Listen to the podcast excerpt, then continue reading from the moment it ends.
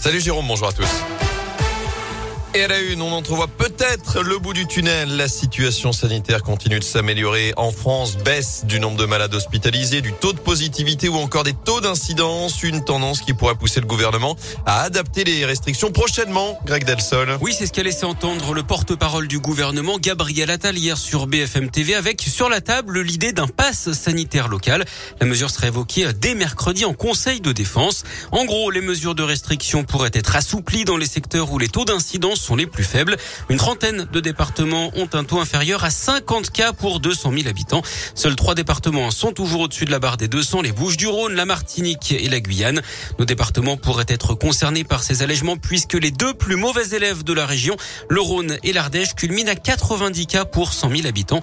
Le taux de positivité continue également de chuter en France. 1,5%, c'est un plus bas depuis la mi-juillet. Merci Greg. Alors faut-il adapter les restrictions au niveau local? C'est notre question du jour. Vous y répondez sur radioscope.com. Notez que le seuil des 50 millions de primo-vaccinés a été franchi en France ce vendredi.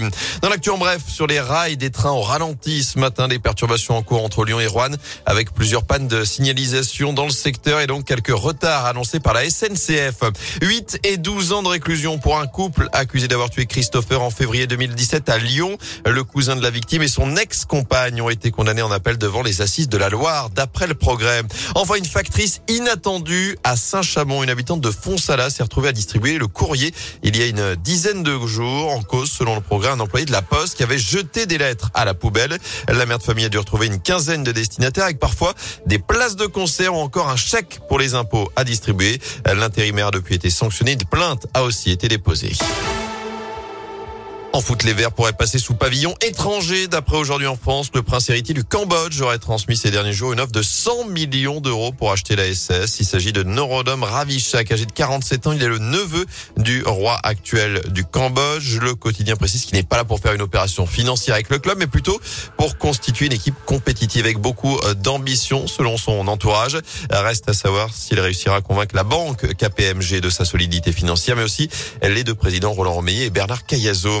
Les Verts qui se déplaceront à Monaco mercredi en championnat avant de recevoir Nice samedi prochain dans le Chaudron. La SS 19e après six journées, toujours aucune victoire et une nouvelle défaite. Je vous le rappelle, de 1 avant-hier face à Bordeaux. Et puis clap de fin pour les fêtes renaissance du Roi de l'Oiseau après quatre jours de spectacle dans les rues et les jardins du Puy-en-Velay.